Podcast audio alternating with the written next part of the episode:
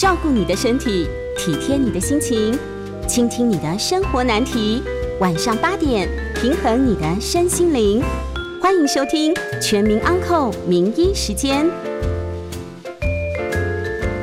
这里是九八新闻台，欢迎收听《全民安扣》节目。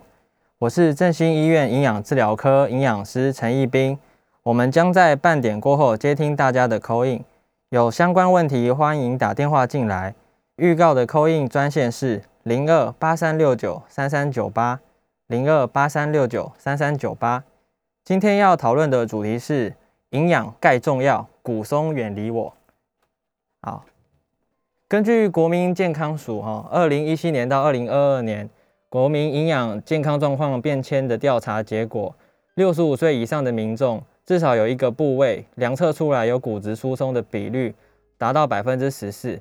就是大约每七个人就有一个人是有骨质疏松哦，而且女性还高于男性。那骨质疏松症是六十五岁以上老人常见慢性疾病的第四名。那我们人体的骨骼啊的骨骨口骨骼量大约在二十岁到三十岁之间会达到最高峰，那之后我们的骨骨量就会逐渐的减减少。那女性停经后，因为荷尔蒙减少的关系，所以骨头。质流失的速度会加快，那如果流失的速度过多，流失的过快，就会使原本致密的骨骼形成许多的孔隙，呃，最后就会呈现一个中空疏松的现象，那最后骨骼就会变脆变弱，就是所谓的骨质疏松症。哦，那骨质疏松症其实呃很多人可能会没有感觉，因为它是一种沉默的疾病，那大多都没有明显的症状。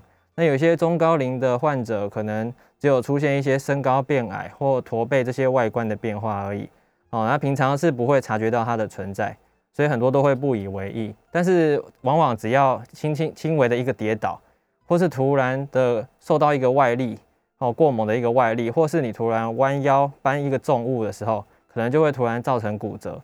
那骨折可能引发严重的疼痛，那。呃，比较轻的话，可能无暂时无法行动；那比较严重，可能长期的残疾，或是影响健康生活的品质。哦，那呃，骨质疏松的定义是什么呢？呃，依照世界卫生组织 WHO 呃呃公布的成人骨质疏松的定义是，呃，一种因为骨量减少或骨密度降低，使得骨骼呃细结构发生破坏的疾病。那恶化的结果就会导致骨骼的脆弱，然后使骨折的危险性明显增高。哦，所以骨质疏松会就是跟骨折都会联想在一起。好，那如果依照美国国家卫生院的呃最新的定义的话，呃，他们建议的骨质疏松的定义是一种因为骨骼强度减弱，使得个人骨个人增加骨折危险性的疾病。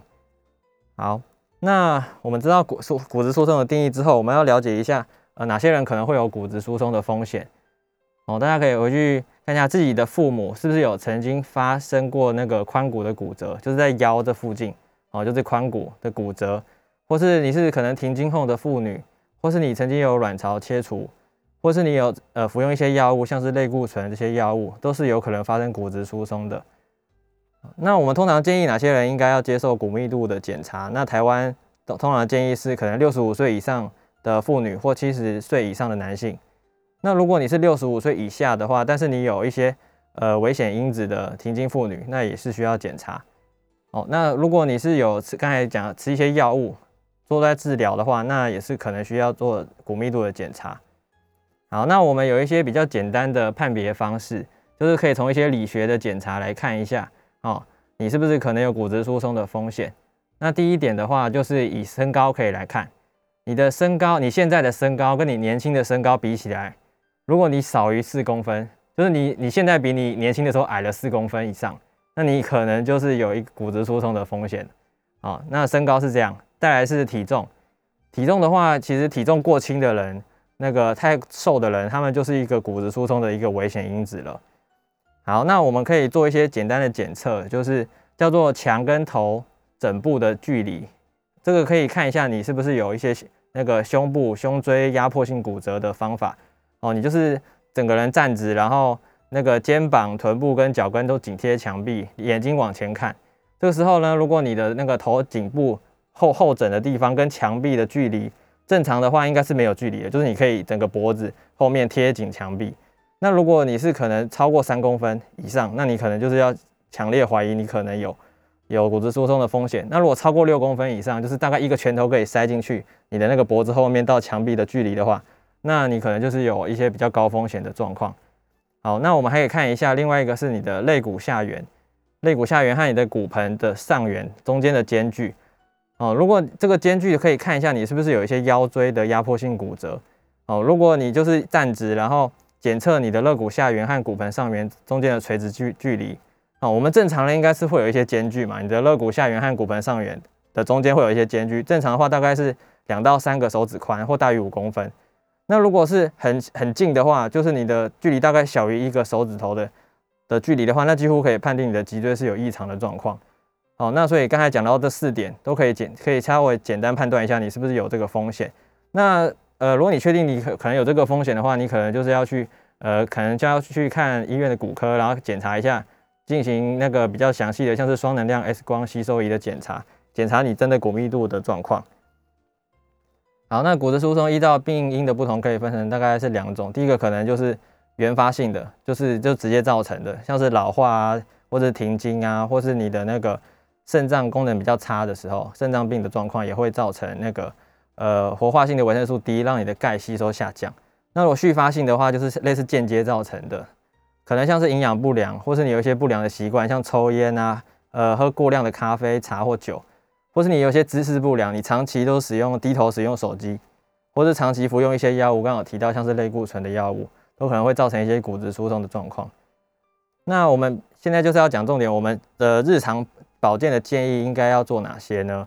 哦，我们通常建议的话，第一个就是高钙的饮食嘛，哦，钙质跟我们的骨头的密度是有关系。那第二个叫做适当的日晒，就是我们太阳就是需要晒得够。哦，我们适当的日晒可以增加我们体内维生素 D 的活化。哦，我们皮肤经过紫外线的照射之后，会让你的维生素 D 变成活性的维生素 D，那就可以促进我们肠道去吸收这些钙质。哦，可以让我们的那个避免骨质疏松的风险。好，那再来是适当的运动。那适当的运动的话，其实好处大家都知道，就是我们可以增强我们的肌肉的能力。哦，那也可以间接造成让我们的骨密度会变好。所以，我们就可以改善我们的协调和平衡，就可以减少我们会不会可能跌倒啊风险，或者是骨折的风险。那最后一个就是我们要健康的生活形态，像是我体重如果过重的话，哦，体重过重的话，我们要保持尽量要去减重，让我们体重维持在理想的范围，哦，然后不要吸烟，尽量饮酒要节制，再是咖啡不要饮用过度，然后避免熬夜，这些不健康的生活形态，尽量我们是要避免。好，那我们今天就要讲我们的重点，就是我们今天要补钙嘛。那我们为什么要吃钙呢？哦，这个钙质的话，其实除了骨头的健康之外，还可以维持我们牙齿的健康。哦，那还有一些功能，像是可以维持我们心脏和肌肉的正常的收缩，然后可以帮助血液的凝固。那当然是最重要的，就是可以构成骨骼的成分。那今天我吃钙吃不足的话，可能会发生什么事？就是可能会有一些。呃，佝僂症，佝僂症会造成我们一些骨头的异味，就是它会有点变味。那另外一个就是骨质疏松，就是我们刚才一直在讲的。那还有可能会有些其他的疾病，像是低血钙症，就会影响一些心血管疾病和神经系统的失常。那刚才有提到一些肌肉的收缩可能会失控，哦，甚至会造成一些高血压和你的牙齿可能会变成软齿症，就是牙齿的钙质不足。那当然是最直观就是身高不足。这些都是因为你钙摄取不足，有可能会造成的。我们现在最需要补充钙的族群啊，就是大概就是小的嘛，哦，就是成长中的孩童、青少年，他们要长高哦，所以钙质要补够。那再来是老年人，因为他们可能会有一些骨头的风险、骨质疏松的风险，所以我们要钙质可能要多一点。那再来是你如果有抽烟、喝酒，然后喜欢喝很多咖啡的话，那也是要可能要多补充钙质。那如果你是一些那个，可你是可能停经妇女、哺乳哺乳期的妇女，或是妊娠期的妇女，呃，也是需要多补充钙质。好，最后当然就是骨质疏松是一定要多补充钙质的，就是这些族群是多需要补充的。好，那其实依照不同的年龄层啊，我们对钙质的吸收率其实不太一样。哦，那比较那个年轻的，像是孩童啊，或是儿童，或是十八岁以下的青少年。呃，我们在年轻的时候，我们常常听到说，我们年轻的时候要多存骨本嘛，哦，不然就是可能年纪大会有点后悔，因为我们年轻的时候，大概可能在青少年之前，我们的我们吃的钙质的吸收率其实是比较高的，可以高达百分之六十到七十以上，哦，吸收率很高哦，哦，所以年轻的时候真的要多吃一点，补可以尽量能补多补一些钙质就多补一些。那我们变成成年人之后呢，可能成年人之后每年的吸收率会以可能零点二 percent 会一直下降，那所以说我们最后可能会。我们的吸收率钙质可能会降到百分之二十到四十，哦，原本年轻的时候是六十以上哦，哦，那我们年纪变大了，可能被降到四十，甚至降到二十，所以就是你吃很多，可是可能补不上，补不太上来，所以我们趁年轻的时候就是尽量我们要多补钙，哦，我们才需要存股本。那我们现在台湾的摄取的钙质的话，依照统计的话，我们国人啊每天摄取的钙质的含量其实不到五百毫克。哦，大家对五百毫克可能没有什么概念。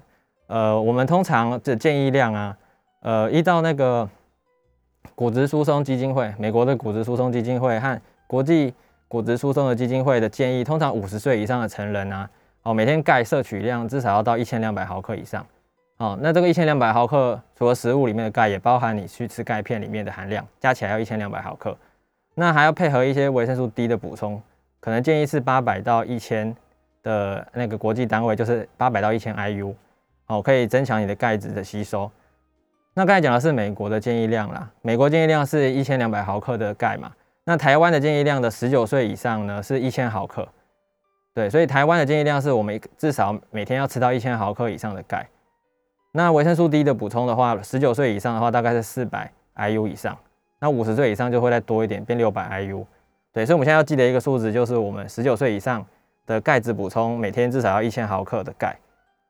那高钙的食物呢？我先先简单讲一下，就是大概是以大家最常听到就是牛奶类的嘛，哦，乳制品。那其他其实还有一些比较高钙的食物，像是豆类，哦，深绿色蔬菜、芝麻，像是金针、海带、香菇，或者说小鱼干或坚果类，其实也都有。所以那我们吃这些东西的时候呢，也要多摄取一些富含维他命 C 的水果，像是橘子、柳丁、奇异果、芭乐等等的。也可以促进钙质的吸收，因为大家可以前面我有介绍到钙质吸收其实很不蛮不高的，所以我们要促进钙质吸收的话，尽量还是要多。你吃的时候吃这些东西的时候，可能后面还要吃个水果，去增加你的钙质的吸收。好，那如果你是需要，你可可能想要补充钙片啊，你可以，呃，我还是建议你们可以去看一下医生或营养师，可以帮你评估一下你你现在是不是需要补充钙片。好，那我们再来就是要看一下，到底我们吃什么食物才可以补充我们的钙质。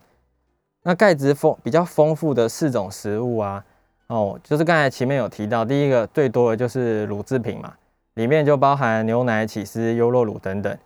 那黄豆制品，刚才讲的豆类，黄豆制品就包含传统豆腐啊、豆干啊等等的。然后再来就是海鲜类，那海鲜类我们要吃的是什么？就是有带壳、有带骨头的。哦，它有骨头的，你吃进去，你才有办法补到钙。像是小鱼干，对不对？你把它吃进整个整只吃下去的话，你可以补到钙。然后虾米、虾皮这些，啊，然后再来就是绿色蔬菜和藻类，哦，像是芥蓝菜、苋菜、海带等等的，这些也都是钙质比较丰富的食物。好，那我复习一下哦，最多的第一个是乳乳制品，像是牛奶、起司、优酪乳。好，第二名像是黄豆制品，那个传统豆腐啊、豆干等等的。然后再是小鱼干、虾米、虾皮，再是绿色蔬菜。好，那就先到这边哦。我们先休息一下，广告过后继续回到全民昂扣节目。欢迎回到九八新闻台全民昂扣节目，我是振兴医院营养治疗科陈义斌营养师。好，刚刚我们有提到说骨质疏松我们要补钙，那钙质比较丰富的四大类食物，第一个最多的就是乳品类，哦，第二个就是黄豆的制品。第三个就是海鲜类，但是有要带壳带骨的。第四类就是绿色的蔬菜和藻类。那除了这四类之外，还有一些坚果哦，坚果像是黑芝麻哦。坚果的话，里面比较多的钙质的食物大概是黑芝麻。那其他的像是杏仁果、开心果也有，但是比较少哦。那水果和那一些像是糙米、燕麦这些里面有没有？其实几乎是没有哦。所以这两个水果或是一些糙米、燕麦这些是补不到的哦。好，那呃最高的刚才最最高钙的食物，刚刚有提到乳制品。那呃我们高钙的话，我们刚才有提到说，我们一天要吃一千毫克的钙嘛。哦，那呃比较高钙的，像乳制品的话，这些我先从最高钙开始讲，两百五十毫克的钙哦，像是牛奶，牛奶两百五十毫升就是两百五十毫克克的钙了。所以大家可以想一下，假如今天我要吃一千毫克的钙的话，我就是分成三餐，一餐可能就要三至少三百三百三以上的那个三百三十毫克以上的钙。像是如果今天早上我喝了一杯牛奶，两百五十毫升，我就补补了两百五十毫克的钙了。好，那还有很高的，还有一些高钙的，像是小鱼干，小鱼干十克就有两百五十毫克的钙了。哦，小鱼干其实也是很高。然后再是刚才讲的豆制品，像是豆干类的，豆干八十五克，大概就是两片豆干。哦，你吃两片豆干也就可以多补到两百五十毫克的钙。哦，这些都是高钙食物，大家可以记一下。哦，鲜奶两百五十毫升。然后小鱼干十克，然后豆干两片，哦，这些都是两百五十毫克的钙。好，那第二高的嘞，第二高的钙的食物就是两百毫克的钙，哦，这这个也很高哦。哦，那有哪些食物？像是绿色的蔬菜，哦，举例来说的话，像是呃苋菜，或是菠菜，或是芥蓝菜。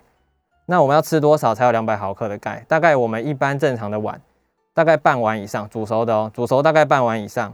哦，你这一餐有吃到半碗以上的这个绿色的蔬菜，像是比较高的苋菜、菠菜、芥蓝菜，你这一餐也有可以多补到两百毫克的钙。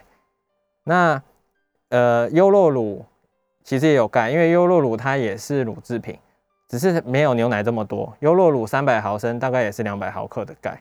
哦，所以第二名多的两百毫克的钙就是绿色的蔬菜，哦，至少要吃半碗。哦，然后优酪乳三百 CC。好，再来我们就越来越少了。哦，钙一百毫克的有哪些食物？就是黄豆的制品，像是传统豆腐，一般的那种板豆腐，三格的，三格大概就是一百毫克的钙。哦，那油豆腐大概三角形的那种两块，或是空心菜会再少一点，大概是七分满的青菜，哦，大概也是一百毫克。然后再来就是黑芝麻，刚好提到它虽然它是在坚果里面比较高钙的食物。但是，呃，黑芝麻大概十克里面大概也是一百毫克的钙。再来是就是起司，因为起司也是乳制品，哦，所以也是可以补到钙的。好，那再来更少了，就是钙五十毫克，五十毫克的钙有哪些食物？像是开心果、花生、虾米，哦，这些是非常少了啦。但是如果真的要没东西可以选择的话，还是可以吃这些。开心果六十克才有五十毫克的钙而已哦，哦，六十六十克大概是四个汤匙左右。所以其实那个量真的要吃到很大，然后才补到一点点钙。所以建议你要一天要补到一千毫克的钙，尽量还是要选刚才有两百五十毫克的、两百毫克的，然后再搭配一些一百毫克的钙的食物去搭配，你才有办法补补到凑到一千毫克。好，那当然是最少的哦，像是二十五毫克。我举例这些真的非常少，像是红豆三分之一碗，或是可能虾仁六只。那大家有没有听过说豆浆这个食物？刚才我有提到豆制品嘛，可是好像都没讲到豆浆哦。豆浆大家很常听到，就是说豆浆是不是台湾人的牛奶哦？就是不喝牛奶的的人就去喝豆浆。那可是其实虽然是这样说，可是因为牛奶跟豆浆的蛋白质差不多，可是差在它的钙质。你呃豆浆其实钙质非常的少哦，豆浆钙质很少哦。哦，那为什么为什么那个？豆腐豆干的钙质会比较高，哦，那是因为我们在做豆腐的时候，我们要让我们在让大家有没有看过做豆腐？哦，就是让豆浆凝固的时候，我们会用到一些呃卤水，可能里面这些东西就有一些钙离子会比较高，所以你当你把豆浆把它凝固做成豆腐豆干的时候，因为使用了这些这些呃使用了这些材料，所以让你的豆腐豆干的钙质其实会变高的。所以你豆浆反而不会那么高，可是它变成豆腐豆干的时候就会变高了。哦，所以大家如果真的要补钙的话，你要从豆制品去补。就是你今天，呃，你想要去补钙，然后可能你又不能喝牛奶，那你可以去吃豆腐豆干。哦，那喝豆浆钙质很少哦。哦，大家要记得这一件事情。好，那我简单举例一下，如果我们今天想要补到一千毫克的钙，我要怎么搭配？哦，那我我我们可能我们就先从最高的开始补嘛。哦，最多开始补就是奶奶类的。哦，刚才说一杯牛奶两百五十毫升就有两百五十毫克的钙，所以我们先吃早，假如我们早晚各喝一杯，这样就五百毫克了嘛。对，那我们今天如果又吃一些可能类似传统豆腐，传统豆腐三格就是一百毫克。哦，那我们再补一点小鱼干，然后再配一配一碗可能一碗绿色的青菜，这样加加其实就有一千毫克了。对，那因为这个是有乳制品啦，因为大家可能不会那么常喝牛奶，因为大家可能又怕拉肚子，所以其实你今天如果你没喝牛奶的话，你可能就少了这五百毫克了。那如果今天你呃没有要有乳制品的话，那我们就只能从可能刚才讲的小鱼干，对不对？大家还记得吗？就是比较高的食物是小鱼干嘛，我们可以从小鱼干去多补一点，然后我们再用第第三多的像是豆制品去补。所以可能我可能我今天就吃豆干两片，哦，豆干两片，然后再加豆腐豆腐呃三格的豆腐一块，然后再加一个小鱼干，再加一碗的青菜，这样也有一千毫克的钙。对，这是没有牛奶的情况下，你就可能要多补一点小鱼干和豆制品。哦，那豆制品不是豆浆哦，是豆腐豆干这类的食物哦，才会比较补到比较高的东西，比较高的钙质。好，那如果今天我是不喜欢喝牛奶，我又不喜欢吃小鱼干的话，那我们还是一样，就是只能从从第二名、第三名的食物去补，就类似刚才讲的豆干啊、豆腐啊。哦，那豆浆还是可以补啦，因为豆浆虽然很少，但是一整杯还是有二十五毫克的钙，哦，就是不无小补这样子。那我们要再增加的话，我们可能就要去用加一些坚果类的，像刚才有提到说黑芝麻比较多。好，我们可能就用黑芝麻，你可以加进牛奶里，就增加了可能至少一百毫克的钙。好，好，那我讲一些简单的搭配哦，大家可以参考一下。呃，我可以，我们我们假如今天我们要喝牛奶去补的话，那我想要再多补一点的话，我要怎么补？我可以就是喝喝那个喝一杯牛奶，再加可能两匙的黑芝麻。好，刚有提到黑芝麻是坚果比较高的高钙的食物嘛。好，那这样子啊，这样子的话，你可能再打个香蕉进去，就变芝麻香蕉奶昔。你这样加起来有大概有三百六十毫克的钙，可以至少就是三餐嘛，至少有一餐可以补到。那呃，我们今天如果想吃一些饭类的话，要怎么补？我们可以就是加一些樱花虾下去炒。哦，樱花虾里面其实也是刚才有讲的带壳带骨的海鲜。哦，这个也是钙质也是蛮高的。哦，可以加这些东西去补。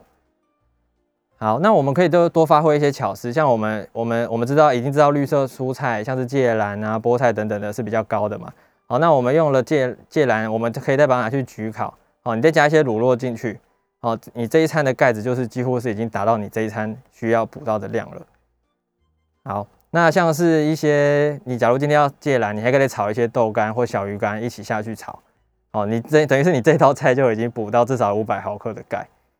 所以就大家可以多发挥一些巧思，巧思把你比较高钙的食物，把它炒进你的菜色里面，哦，这样子的话，你就可以补到比较多的钙质。好，那今天我想要补牛奶，可是我想要补充牛奶，可是我喝牛奶会拉肚子的话，呃，可以呃分享给一个一个小技巧啦，就是你可以刚开始先少量的去适应，哦，其实肠胃也是可以去适应这个，你这个这个牛奶的，所以刚开始可能五十 CC，然后再慢慢增加到一百 CC，甚至到两百 CC，这是一个方法。那如果你这方法没有用的话，你也可以去稀释牛奶的浓度，哦，去去把那个用奶粉泡，然后水用比较多，哦，也可以去，也可以可能可以减少一些那个你喝牛奶会拉肚子的状况。那或者是真的都不行的话，你可能就是用发酵的发酵的乳制品了，就是刚才讲的优酪乳，哦，优酪乳也可以补到钙。好，那再来跟大家讲一下，我们那个需不需要补充钙片？好，那大家首先就要知道我们到底一天要吃多少钙了嘛？哦，大家还记得哈，十九岁以上至少要吃一千毫克的钙。所以你吃钙片的时候，你可以看一下上面写的钙，它到底有多少毫克。那如果你今天你是吃综合维他命的话，也可以看一下综合维他命上面的钙有几毫克，也要一起算进去。好，那我们钙片的话，通常呃比较多选择就是可能碳酸钙、柠檬酸钙、磷酸钙等等的。哦，那这些的话，你们如果真的需要补充的话，建议还是请营营养师或医生帮你评估一下，哦，是哪一种是比较适合你们的。那最后我讲一下钙片要怎么吃哦。钙片不是我们那个随便乱吃就好了，因为因为钙就是会有它的吸收率的问题，所以我们要补到最多的钙的话，呃，我们通常就是建议是饭后一个小时，饭后一个小时或睡前吃哦，因为钙钙这个钙片呢、它是需要呃我们吃东西的时候，我们吃食物会分泌胃胃酸、胃液，然后。这个时候呢，如果你这时候吃钙片下去的话，它就可以解离出比较多的钙离子，其实就会吸收的比较好。好，那如果你真的三饭后一个小时没有吃，你睡前也可以吃哦，因为睡前的时候我们在睡觉的时候，我们身体的钙也是会流失的，所以说这个时候你喝你你吃钙片下去也可以补充我们身体会流失的钙。哦，所以大家要记得就是饭后、饭后或睡前。好，那一次要吃多少的话，因为一次吃太多会没办法吸收啦，所以我们建议一一次可能就是五百毫克以下。好，那一天要吃多少，就依照你有没有喝牛奶。如果你每天有喝牛奶的话，可能就是补一次，一天就是补两百五十毫克到三百毫克之间。那如果你平常是很少吃我刚才讲的那些高钙食物的话，你可能就是补五百毫克的钙片。好，大概是这样。好，那我们就先休息一下。广告过后要接听大家的 call in，呃，欢迎询问刚才提到骨质疏松相关的问题，我将为大家解答。call in 的专线是零二八三六九三三九八。欢迎回到九八新闻台全民昂扣节目，我是振兴医院营养治疗科陈义斌营养师。接下来我们开始接听听众朋友的 call in 电话，我们的 call in 号码是零二八三六九三三九八零二八三六九三三九八。好，那现在我们线上有一位林先生，好，我们欢迎林先生。你好哈，你好，我有几个问题想请教您哈。是。当您有说过哦，这个滑呃长期低头滑手机哈，哎可能会诱发这骨质疏松哈。然后我第一个问题是说，哎、呃、怎么会这样子哈？然后第二个问题就是跟我们营养比较相关哈。您刚刚说要多补充这个钙质，可以吃这个小鱼干。那我想请教的问题是说，那像布拉鱼，布拉鱼它就没有骨头嘛？小鱼干，比如说像丁香鱼那种是有骨头的，那像布拉鱼这种没有骨头的可以吗？然后另外就是说，呃，虽然我们都知道说要补充钙质，要多吃这些小鱼干，对不对哈？可是有些人他就是有一些共病，比如说有尿酸，或者是呃怕这个胆固醇过高哈，啊不知道这样子为了补钙啊会不会让尿酸或者是胆固醇那边高起来？啊，最后一个问题是说哈，像我母亲最近去做这个 DEXA 的测试的，就是体脂负二点五哈。那如果积极的运动，啊饮食调配控制好，那是不是有机会不要再恶化下去，甚至还有机会可以逆转一点点？想请教你的看法。以上是我的提问，我在家的收听，谢谢您，谢谢。好，我们谢谢林先生的问题。好，刚刚还有说问到说第一题就是问到说。哎、欸，低头滑手机，姿势不良会不会造成就是呃一些骨质疏松的状况？哦，那呃、欸、这个可能是它可能是续发性的造成的，就是它会影响你骨骼的问题。那你骨骼生长的时候，它就会让你的一些骨头骨呃骨质会流失啦。对，所以呃比较不建议说就是常常低头滑手机，因为刚才我们有提到一个检测，就是那个那个我们靠墙壁去看你脖子和你的那个墙壁的那个那个距离。哦，那越来越大的话，其实代表说你可能会有一些，一些可能会造成一些那个胸那个胸椎可能会压迫骨折的的风险呐。哦，所以说建议还是不要常常低头滑手机，因为会影响到一些姿那个姿势和骨头生长的问题。好，那第二题刚刚有提到说，就是呃，他如果要补充小鱼干的话，哦，那补充小鱼干的话，会不会造成一些呃？他刚好说那个布拉提可不可以吃？就是靠用布拉提的方式去增加你的钙质吸收，其实是也是可以哦。小鱼干、布拉提这些都是可以的哦。这些钙质也都算高钙的食物。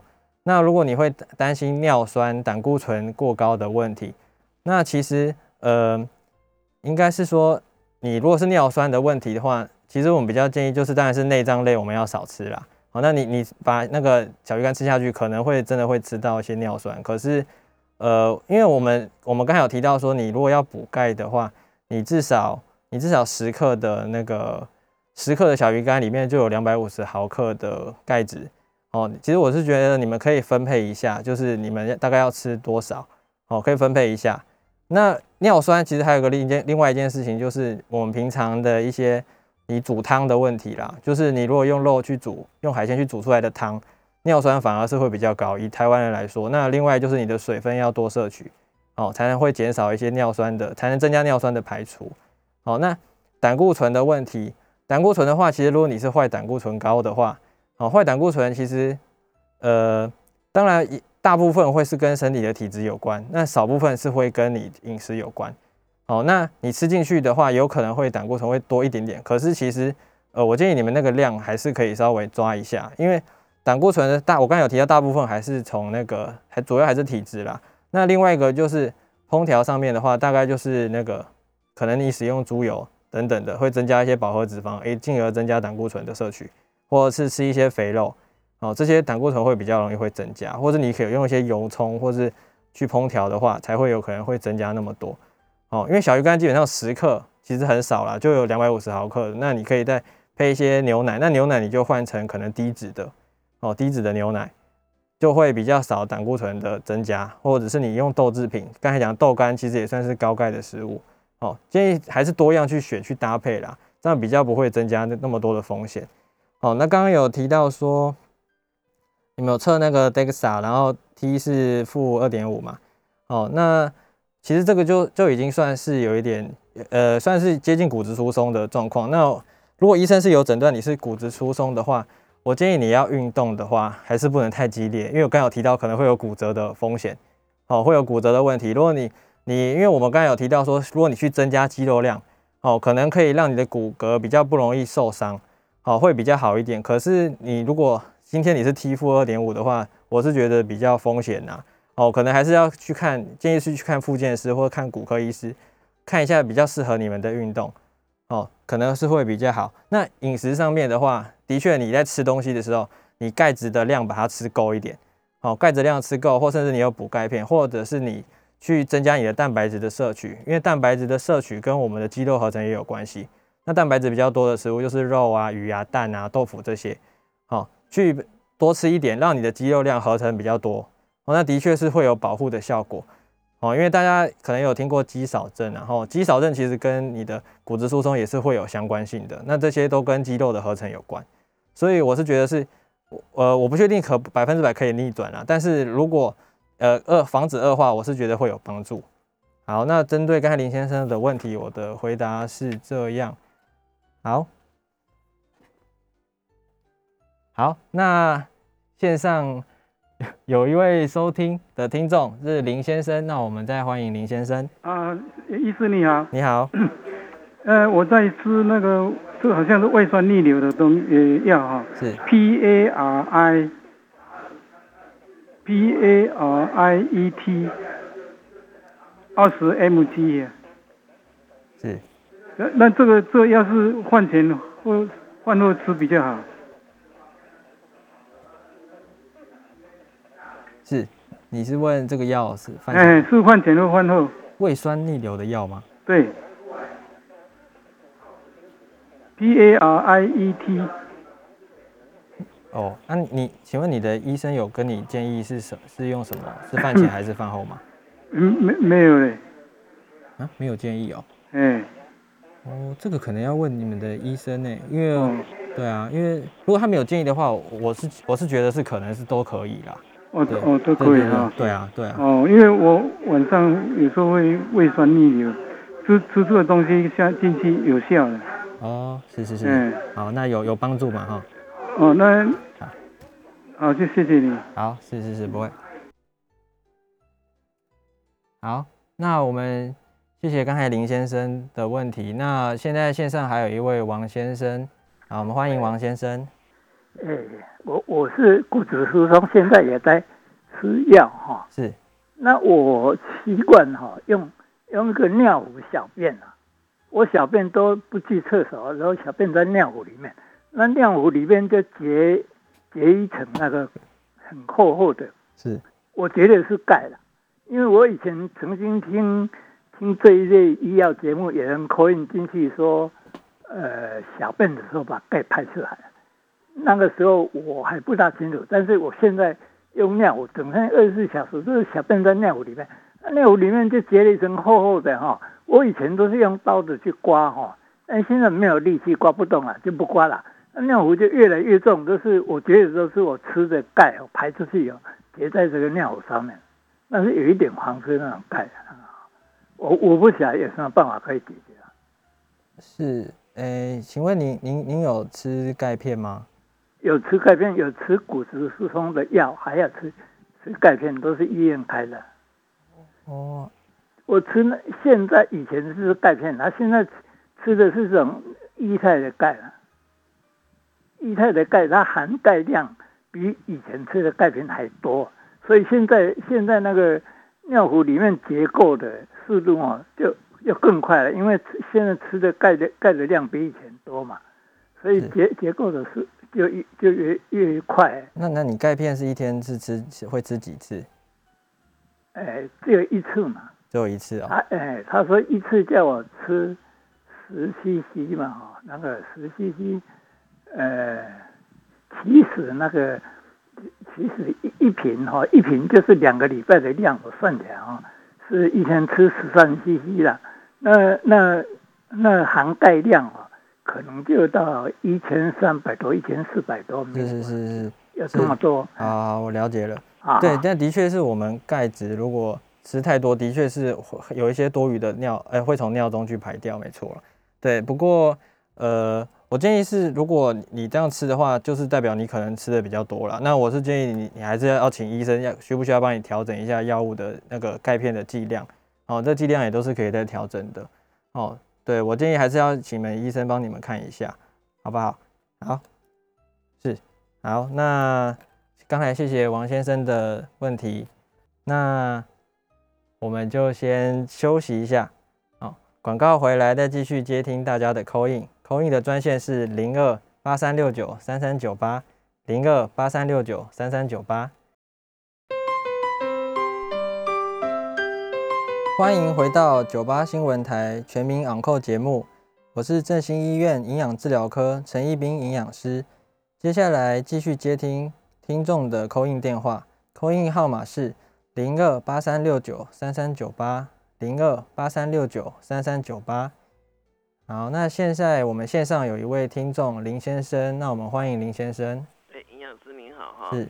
我想请教一下哈，因为呃，就您刚有提供了很多这个食物啊，还有一些奶制品啊，还有豆制品都可以补充这个钙质哈。是。我想请教的是说哈，很多人哈那个都知道上了年纪会缺钙啊。还有的人就是会吃东西，呃，吃食物啦，还有多多补充钙片呐。那依您这样现行的看，一些市售的这些钙片也好，食物也好，它的钙质的剂量会不会让我们的这些长辈或需要补充的人补充到变成高血钙哈？这是我的第一个问题哈。那第二个问题是说哈，诶，现在市售啊，有很多品牌都有标榜，他们有所谓的这个高钙的这个。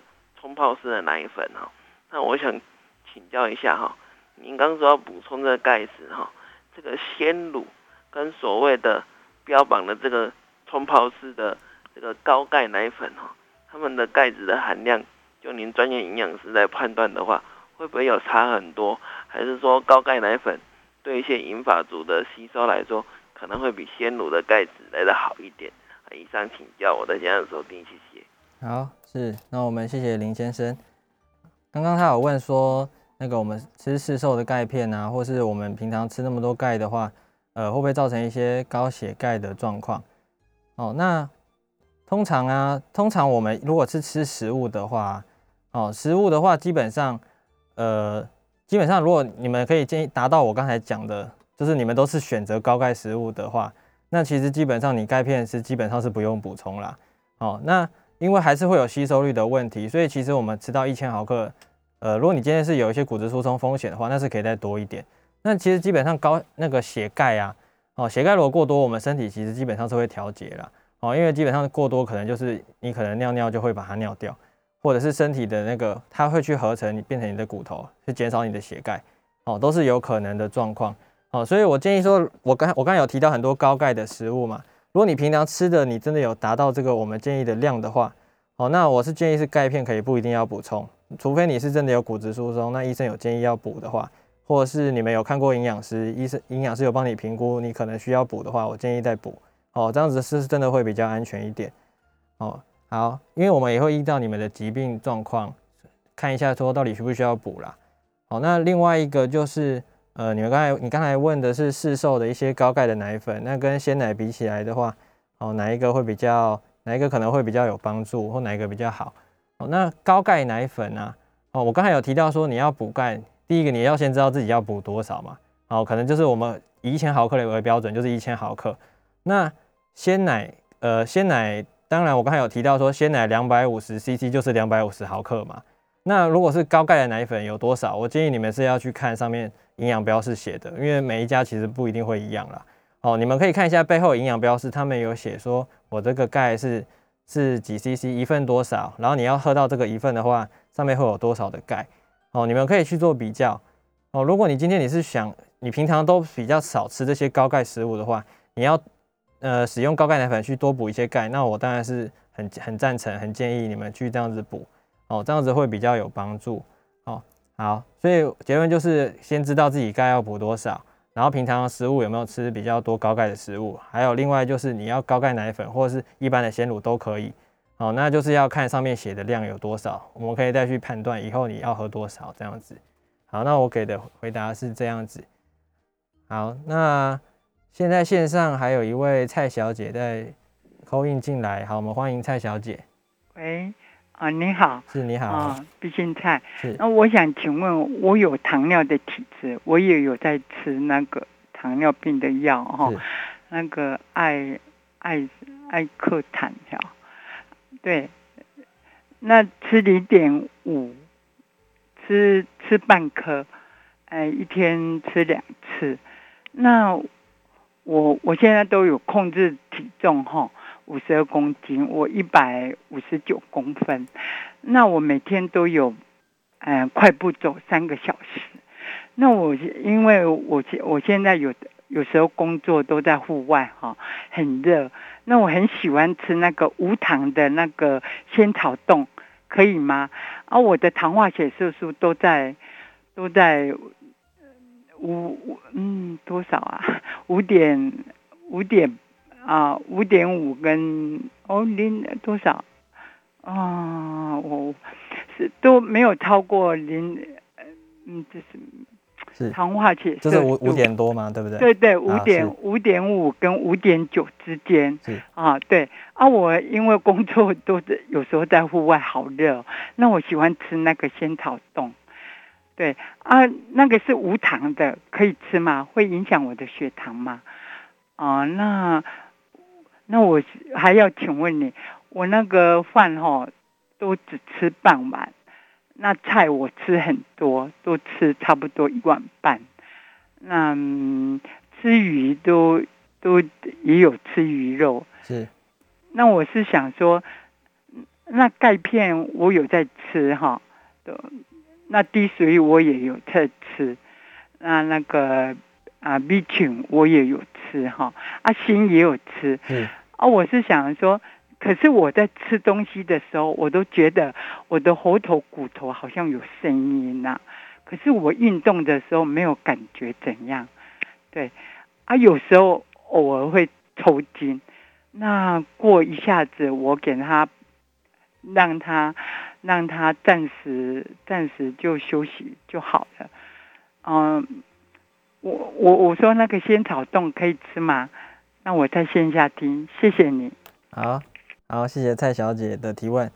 诶，她有提到呃蛮多的数据哦，就是她的糖化血色素是五点五，大概到五点九左右。哦，这个数据其实以糖尿病来说，我们呃一一般来说的话，大概建议是七以下，就是算是很标准的，代表你平均的血糖都控制得很好。那你刚有提到你其实你饭啊，呃吃半碗，其实。这个量也是都还蛮 OK 的，那而且你也有吃鱼，也有吃菜，所以我建议，我觉得你现在吃的都很均衡。好，那刚有提到无糖仙草冻可以吃吗？我是建议说可以看一下它的制作过程，因为仙草冻其实有时候制作还是会加糖，所以我建议你们还呃，如果是买仙草冻的话，它是有包装，可以看一下它的成分里面有没有用到糖。如果用到糖的话，那可能还是要适量。不过你现在血糖控制得很好，所以。基本上我是，如果你平常有在吃，糖化血色素还是这么好的话，那我是建议你是可以继续吃，应该是没有关系。好，那我的回答是这样。那我们谢谢蔡小姐的提问。